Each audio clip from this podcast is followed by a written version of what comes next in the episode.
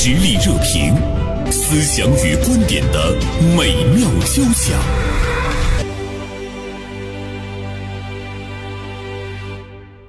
呃，近段时间呢，有一件事儿啊，在网上闹得沸沸扬扬，舆论呢也是哗然，就是有一位女干部亮出她的工作证来威胁和恐吓理发店老板这样的一个事情。山东临沂郯城县的一个女子去理发店做头发，因为她的发质干枯无法做呢她需要做的那个项目，那么理发师就说你养养头发，过段时间再来。结果她暴跳如雷，直接拿出手机露出她的证件，还大喊着说：“你们等着，一会儿呢我就让我们大队的人来啊。”随后呢，这个工商税务就上门来进行了调查。当然，这个理发店呢，它是有那个摄像头的，所以呢，店主呢就把这段视频传到了网上，引起了大家的这个关注。孙霞呢也就这件事情写了一篇文章，题目是《小业主的担心谁来安抚》。这个小业主曝光了这件事儿，比较担心他未来的这个生存。呃，孙霞中午好。嗯，袁生老师中午好。嗯，听众朋友们大家中午好。嗯，那么今天呢，其实我们还要电话连线一下大连创业工坊科技服务有限公司的董事长胡建峰，呃，参与到我们的节目中来。胡董，中午好。胡董，感谢您百忙之中参与到我们的节目中来，经常看胡董的小视频。昨天孙霞还说请哪位嘉宾，我说。胡董胡建峰，孙霞说大咖呀，嗯，也非常开心和胡董共同呢来探讨呢这个问题。首先呢，还是胡董，我们先听一下孙霞把这件事情的一些过程再简单的来说一下。其实这个事儿它应该是八月三十号发生，八月九月八号是当地的个郯城县的联合调查组，他出了一个情况通报啊，进行调查了核实之后呢，对涉事的这个女的应该叫王某某吧，她是当地的农业农村局的一名。女干部，嗯啊，就是对她进行了一个记大过的处分，然后就是因为这个对该县的农业农村局因工作人员的管理不严造成的不良影响，也责令他们做出了深刻的检讨，并进行了通报批评。嗯，呃，就是到这儿，可能是大家在大家说的这个行政意义上的一个处罚，基本上就画上了一个句号。嗯嗯。我我昨天也看了一下这件事情的后续哈，说当地呢有很多老百姓纷纷的到这个理发店去理发了，支持这个理发师。对，另外呢，就是全国各地的网友呢就特别担心这个理发师会遭到呃接下来的明的暗的一系列的报复。是的，比如说你看这个工商税务去检查他的那个交税的情况，对，这么小个店儿其实涉及不到什么，是。嗯，对，但是呢也让这个店主好像是有两天的时间吧，他都是。一直忙活到一直在整理这个他的所有的进进账的这个收入什么。好在他是一个守法经营的业主啊，如果有一分钱的落差的话，我估计 都都不知道会掀起什么样的轩然大波。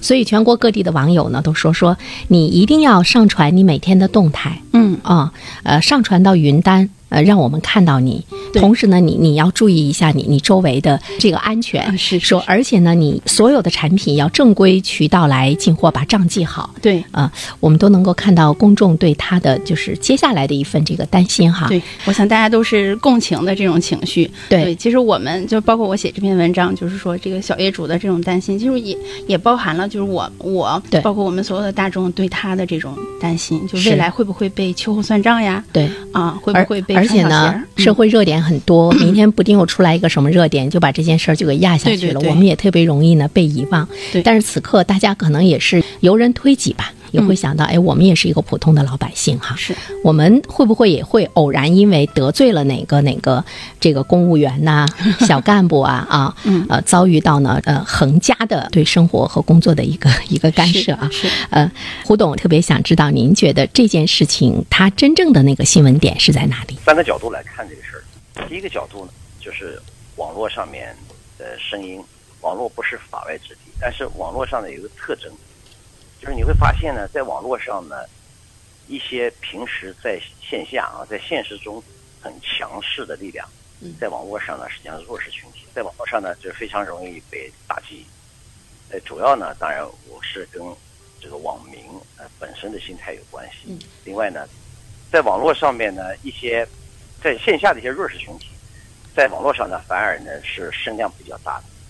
所以这告诉我们，其实，在现实中，你如果是很强势的话啊，在网络上面应该要谦恭，这是我们看到的啊，这个新闻背后的一些影响。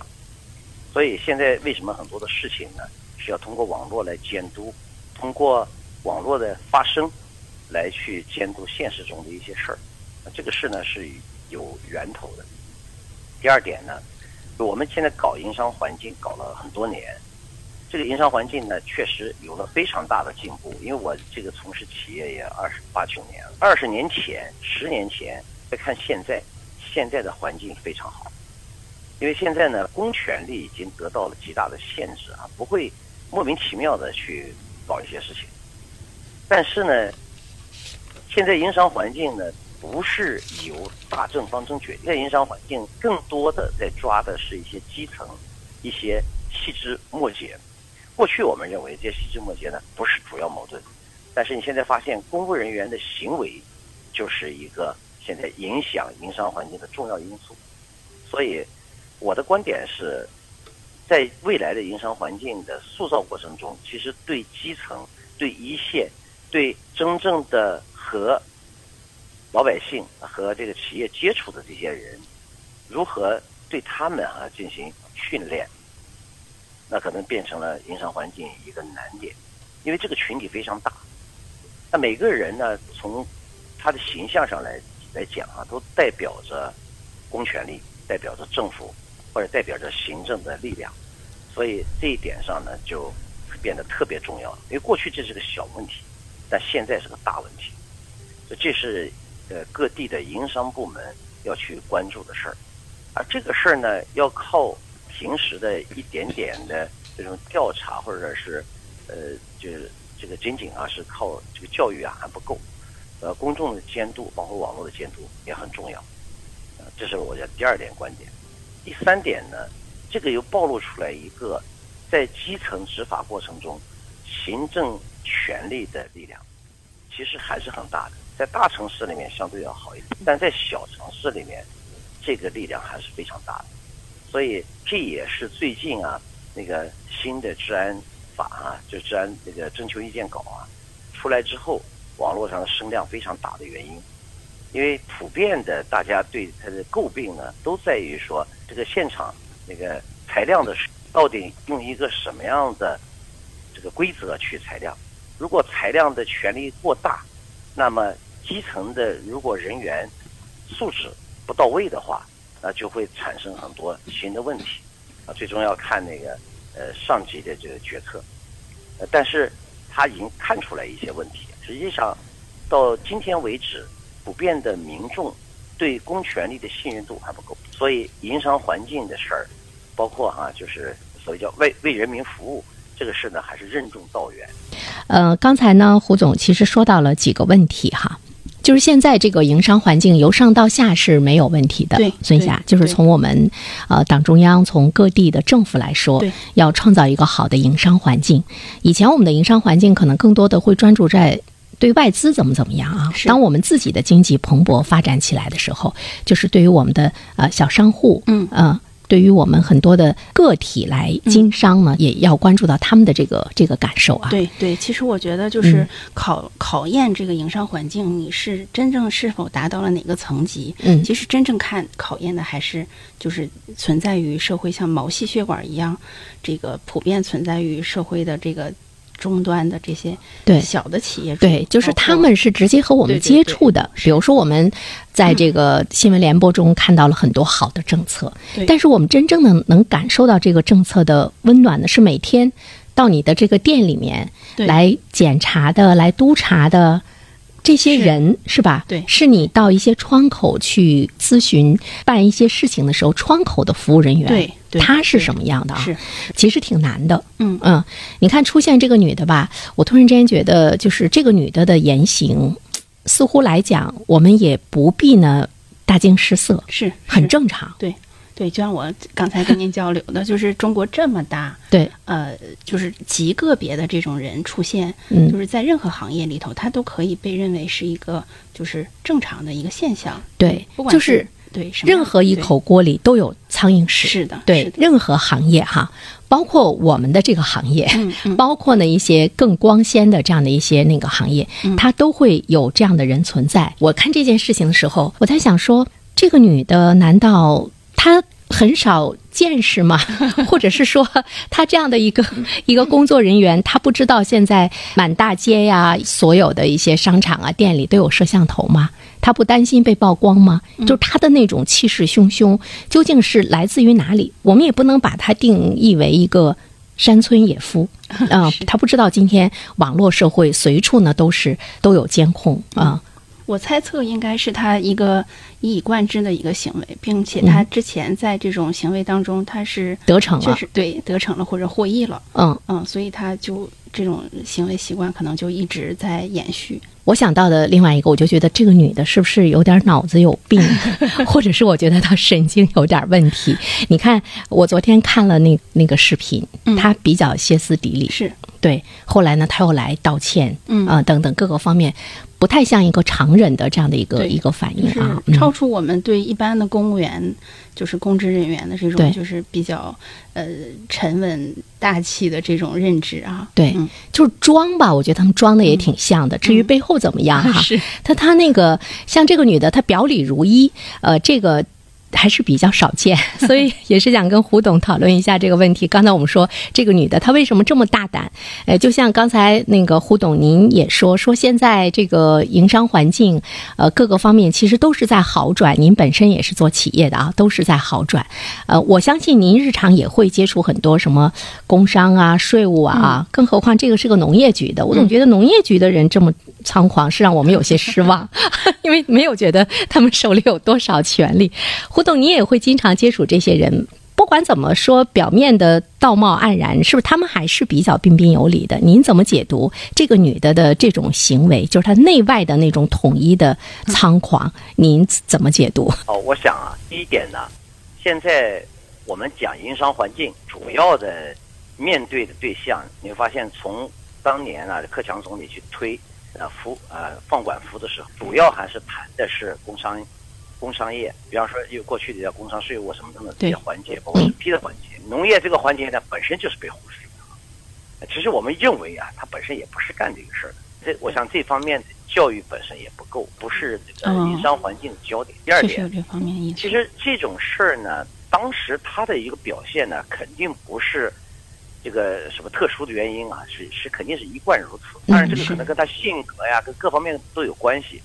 这是一个性格自然流露，那就说明呢，实际上我们这个这个公务员的队伍啊，包括这个这个叫体制内的队伍，在平素的一些训练上是不够的。这个我认为呢，也是营商环境建设的难点。因为一个人呢，到了三十四岁的时候，他的价值观、他的行为习惯呢，已经是固化的。那这个时候呢，你再要去对他进行教育的时候，确实很难。但是这件事情呢，必须做，因为它代表的就是公权力的脸面。如果这一点做不好，那我们这个市长、市委书记、市长再去努力，可能最后都会败坏在这个基层。就像那个个水水桶的那个短板理论一样，是我们今天的这个公务员哈，包括我们的政府部门的基层人员，就他的那种优越感。你比如说，就是你一个农业局的哈。但是他自我感觉很不错，的确是没有一个特别有有实权的那样的一个部门，但他自我感觉很不错。我们也要探讨一下，比如说今天大家都愿意进政府部门，都愿意考公，都愿意成为编制内的人，除了这个保障比较好之外的话呢，就是那种职业的优越感，包括他的心理的优势，嗯，包括他已经把他和周围普通的老百姓已经完全分割开的那种高高在上的那种状态，对是不是也是很多人去考公的一个原因呢？胡东，您觉得他寻求他的那种优越性？我表达一些可能跟主持人您不一样的一些观点。现在我们在谈这件事的时候，您发现就主持人你也在讲一个农业农村局的他怎么也会没有多大的权利，他怎么会这么强势？你看这就是一个问题。就是我们现在讲营商环境啊，讲这个社会的服务，它不仅仅是政府的事情，其实民众一样。当我们心目中认为权力大你就应该牛，权力小你就不牛的时候，那本身就是问题。嗯这是一个社会环境滋生出来的结果。所以我认为就是说，法治，呃，法治中国，它任重道远，原因也在于它并不是一两个公共权力部门而是说普遍民众都有这样的心态，认为你有权就应该牛，而不是为人民服务。那你有权利就可以牛，那没权利就应该不牛，那这就是问题。但现在至少就是说，呃，这个营商环境要一步一步的来。至少呢，你没权利的，你先别那么牛。所有的有权利的、没权利的，都在老百姓面前牛。这个是我们说的不好听的话，更是那种 加引号的水深火热哈。其实我觉得他们牛可能还有一点，就是因为现在确实考公确实是竞争太激烈了，很多人可能真的是从一千个人、一万个人当中，然后考进去的唯一的一个人，所以他们天生会有一种天然的优越感啊。他一定要在他的日常中要实现他的那个价值。互动，我接受您的批评，但是我觉得先卸掉老百姓的那种负担。您说是？嗯，其实我想哈，就是一个营商环境的建设呢，它一定不是仅仅政府来做到的。我举个例子啊，嗯，我们说东北的经济不太好，那这个为什么不太好呢？因为市场不够活跃。你看为什么不太活跃呢？你发现你看考公，对普遍的啊，对进到公职单位认为就好。那非公职单位就认为不好，比如说对一些失败者，那就叫创业失败的人，那就看不上；对一些有钱的人、创业成功的人呢，就崇敬他。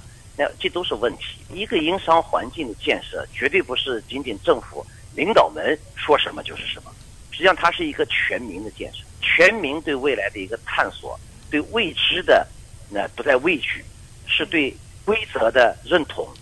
那这些都是非常重要的，所以我想啊，全民建设，呃，营商环境应该是一个主题。大家不是说我们是营商环境之外的，说营商环境就是政府的事儿，嗯，不对，我们每个人都是营商环境的一份子，我们可能有监督的作用，同时我们也有对社会上正面的、对人民、对国家、对你我有利的事情，应该去推崇。嗯，我们来听一段片花广告之后呢，我们继续来聊。我接受您的批评。社会热点，传媒观察，穿透共识，寻找价值，实力热评，谈笑间，共论天下事。刚才说我我接受胡董的这个批评哈，但胡董您说到的那个，它是一个。怎么说是一个特别理想的一个状态？嗯，对，就是包括我们做媒体的在内，就是我们也应该呢有一视同仁的这样的一个心态。对，营商环境无论是谁，包括我们这个城市中的普通的老百姓，都有责任哈来营造呢这个营商环境。呃，我觉得它是一个特别理想的一个状态哈。是。我们先不说我们怎么样去看待一件事情没有差别，就是就这些政府部门的这些人员。他们怎么样能够去遵守法律？这个历程是很长的，所以呢，我们也看到有一些网友说，最好呢是给他开除，嗯，就是哪怕是杀鸡给猴看，严厉一些才能够震慑他们。刚才孙霞说到的，说最好给开除是吧？就是 我是转达网友的意见。那那你的真实的想法呢？嗯，我觉得起码应该给他一个，就是能够让他受到损伤的行政处分。呃，应该可以再更严重一点，再更再更严重一些啊。胡董，您觉得是不是应该再狠一些呢？我想，狠不狠呢？到了这种地步，都已经比较狠了。那个袁生老师和那个胡总哈，其实我更关心的是，就是说这个女的她。就调动资源的这种能力真的这么大吗？就是我那个官方给的解释说，这个税务和工商去检查、去去查这个这个理发店，是因为有一二三四五接到投诉了。我知道我们的一二三四五可能真的是要在一周之后才能，就是真的反映到你实际的这个这个投诉的这个问题当中去的。就是他能在第二天就能这么快的 就就就有这个这个反应的这个速度吗？嗯。其实这件事情真正的焦点吧，不在于这个女子怎么样的无德，怎么样猖狂，因为我们刚才说，任何一口锅里都有一颗苍蝇屎。是，可能关注的焦点就是她有这么大的能量能够撬动，还是让大家看到了在基层的那种官官相护，联合起来去收拾老百姓，这个是容易给社会带来混乱。胡东怎么看这件事儿？对，我想说的呢是，这个女的也就这样了。这个问题不大，我想说的是，为什么被调来的这些人没有被惩处？是，这才是问题所在。对，因为你要合规合法，那么当然就没有问题。如果不合规合法，谁违规是谁的责任？那么这个违规者没有被惩处，这才是核心问题。只是有一个人歇斯底里、神经病，对那这个没有关系。是对是，但是如果其他的人还要配合，那么配合的人是什么罪啊？我们不说罪啊，嗯，他是不是违法了？违规了，是不是犯错误了？嗯他应该如何去惩处？如果这些人都被惩处了，都记大过，甚至被开除了，嗯那么谁还会去配合这些叫莫名其妙的需求？他嗯还有什么力量去调动？如果这个问题解决不了，那么我想啊，今天呢是张三，明天可能李四，对，那谁知道是不是有更大权力的人能够去做这件事呢？是增大他们违纪的博弈成本，这个呢是惩治的是最好的办法。就他的这个行动力，让我们看到了当地的一种一种官风。是在基层啊，就是在小城市、小城镇非常普遍，大城市其实反而呢这件事儿要好得多。对比如说一线的城市，你会看到它的治理，你比如上海，以上海为例，我在大概十五六年前，我亲眼看到的，我坐的出租车被那个交警拦住了，出租车司机敢跟交警去吵架，我没有违规，嗯我要记录你的号，你把记录，我要投诉你，我没有违规，我没有问题，那我都不可想象，这是说跟国际接轨或者它本身的文明程度决定的。反而呢，到基层，那确实是这样，这个事儿呢也是我们说难的地方。这件事，我想在大连，呃，在大连市面上大概也很难发生，但是保不齐在某个犄角旮旯，这个事儿可能就成立。这个路还很长啊。对，就这么多年，大家一直在说转变政府的这个工作职能，就是很多时候，呃，这个管理职能是在弱化的，而服务的功能是在强化的。但是很多这个基层的人员，他其实并没有太强的这种服务意识，反而是这种官本位的这个思想还是一直主导的。对，还是很严重。而且刚才胡总说说这个路很长，的确是很长。其实呢，说到公仆，嗯说到为人民服务是，比如说为人民服务呢，是我们的毛主席当年在纪念张思德的一篇文章中说到的哈。我们今天来看的话呢，那也是。几十年前的事情了哈。那说到公仆呢，最早的时候那个提出还是呃马克思在他的一个著作中，后来呢恩格斯又进一步的来阐述的时候，我们就能够看到，在那个久远的年代，他们就有了一份担心，就是担心有权利的这些人，他没有成为公仆，而他成为了主人。他没有成为为人民去服务的人，他成了人民的主人。他觉得这样的话，就有一个特权阶层的存在，他会给社会带来一种混乱。就是这种担心，在今天来说是依然会有，所以他的这个历程是很漫长。对胡总，他是一个必然会出现的，对不对？就是我们朝着更美好的前景的时候，他一定会出现。他明明是公仆，但他最后他成了主人这。是这是人性决定，人性的本源就是如此，因为人性本私嘛，因为我们都是动物啊，身上这些激素啊，这些荷尔蒙决定了我们会对有些东西会比较喜欢，对有嗯，些东西会比较厌恶，这是正常的。权力之争哈，就像在一个家里面，夫妻两个人还要争一下到底谁说了算。我不知道这个比喻是不是正确。嗯、我们最后呢，回到孙霞她的这篇文章的题目说：“小业主的担心谁来安抚？”就如果这件事情没有很好的一个处理，或者是还有后续的来对我们的这个理发主的正常的经营带来一些影响的话，大家其实在这个社会，尤其是做生意的，像民营的个体的，他有一份担心。嗯嗯，是这个担心会给社会带来一些混乱啊。大一点的企业的，就是相对来说，我觉得就是他们拥有的资源相对来说比较多。嗯啊，可能这方面的我们对于他们这种企业的担心可能会小一些，嗯但是像这种小业主，然后我在稿子里也说了，他们可能就是凭着自己的劳动为自己换一个未来的，就是简简单单没有任何背景、没有任何人脉的这样的一个很简单的一个人。那他们在在这个过程当中，我觉得遭遇了这种情况，我觉得可能对于他们对整个的这个社会的这种就是公权力的这种信任，可能会产生很大的一个动摇。这个信任的动摇挺可怕的。后来这个小业主呢，对很多的关心他的网友说：“没关系，我是一个人到这个县城来打拼，大不了的话呢，我就拎包再走人呗。”其实他真的是拎包走了似乎又让我们有了一份特别深的一种失望哈。对，胡董，所以特别想问您一个也不知道是不是该问的问题，因为您也是一位经营者哈，您害怕当官的吗？就是我我想啊，嗯。当官的应该做的事儿啊，不是服务，是维护公正公平，嗯。这是他应该做的。嗯。那么，所以我们害不害怕当官的，就决定于我们是否是在公平公正的框架之下行为，是在公平公正的一个环境下做该做的事情。你干嘛要去怕当官呢？那其实所谓的怕，无外乎就是担心它会影响到其他。比如说刚才讲那个一个人，他去一个县城打拼，他大不了可以走。那么如果这个人在县城里拖家带口，有很多人呢，他担不担心被针针对呢？所以我想监督呢，这是必须的。他靠仅仅靠纪委啊，靠这些检察部门的监督是不够的。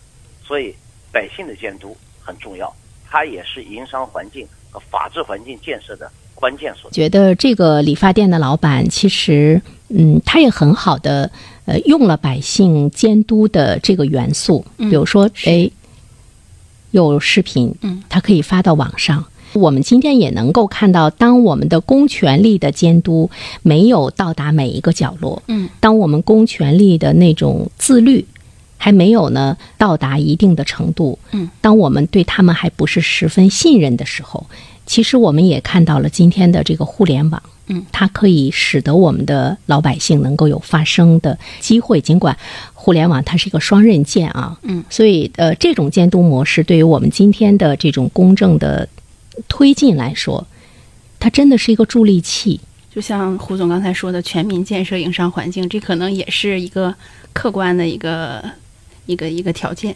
对，刚才我看到呢，我们的那个东方之珠发来微信说查了一下，原来胡董还是一个帅哥，看来他马上就看您的视频了。呃，暖洋洋今天发来微信啊，他说今天的节目涉及到的内容太棒了，呃，谢谢啊。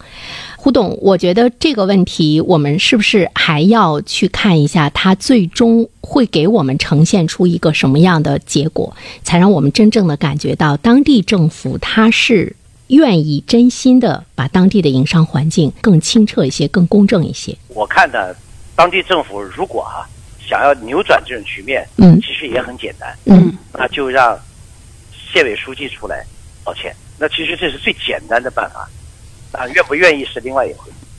市委书记可能会觉得有点小题大做。对，这个不就是看怎么认知党。员干部没管好，党员干部没管好，不是书记的事儿吗？嗯有毛病吗？这不是你应该干的事儿，你没干明白吗？但是，我们知道啊，他不可能管到每一个人，对，但是责任应该负。应该对企业来讲，那你如果得罪客户了，我们可能是任何一个人得罪客户了，是做造成不好的影响了，企业主都应该站出来，因为你没做好嘛，你没管好嘛，对是你的责任，嗯你推不掉的这件事。比如说，您下面的员员工他没有做好，得罪了客户，您站出来是因为您觉得你的这个企业的品牌，包括你们企业的利益受到了损失，嗯，对吧？但是呢，当下面基层的官员他去侵害老百姓的时候，我们这时候看受到的损失是这个国家的利益，嗯是党的利益，公信力。对政府的公信力。那么，一个地方的市委书记，他会不会认为也侵犯到了他担负的这个责任的利益？嗯我说的难听一点，市委书书记端的谁的饭碗呢？党的饭碗，人民的饭碗。嗯，你砸我的饭碗，对我应该怎么表达？但是有的时候这样的事情砸不了他们的饭碗，这个是一个很大的问题。胡董其实我们刚才讲了很多，已经在砸饭碗了。啊他砸的甚至都不是一个是是一个书记的饭碗，嗯砸的是当地的饭碗，当地财政的饭碗。实际上，我说的每一个老百姓都应该站出来指责这种行为，因为这种行为侵害的是当地的利益、人民的利益，是大家的利益。好，感谢胡董参与到我们今天的话题讨论中，谢谢您，辛苦了。我觉得这个就是一个认识问题。对。如果是说你觉得，呃，下面的这些基层的公务员，嗯，基层的政府工作人员，像这个女的一样，他们的那种跋扈、那种猖狂，只是一件小事儿。对我给你记个大过就可以了。嗯，他不会去估计一下，他伤害了老百姓的什么样的信任。对，对那种信任的价值降低了多少？他给这个城市带来一些什么样的损失？嗯，他给党的信誉带来一些什么样的损失？他不去往这个方面想的话，他可能觉得那就是一件小事儿，对，其实这就跟、就是一个认识的问题。嗯刚才您说的就是企业的品牌，嗯，或者这个产品的品牌，其实是一样的道理。只不过政府部门他可能有的 有的领导他不会用这种思维去考虑问题。有的时候你不会觉得他疼，对他可能会觉得我我自己损失了好几百万、好几千万，我会疼。对，但是这个城市的因为营商环境的不好，而使得这个城市损失了一些什么？嗯，我们的掌门人会不会觉得疼？真的是需要就是掌门人来评估一下这个事儿，对对城市它整体的营商环境啊，包括投资环境、这整个的对，未来的影响。嗯，如果这个评估不到位的话，我们能够看到这座城市的营商环境，它永远好不了。再一次感谢孙霞做客我们直播间，带来了这么好的话题。我们也再一次感谢大连创业工坊科技服务有限公司的董事长胡建峰参与到我们今天的节目中来。我们下期节目再会，谢谢孙霞，嗯再见再见，嗯。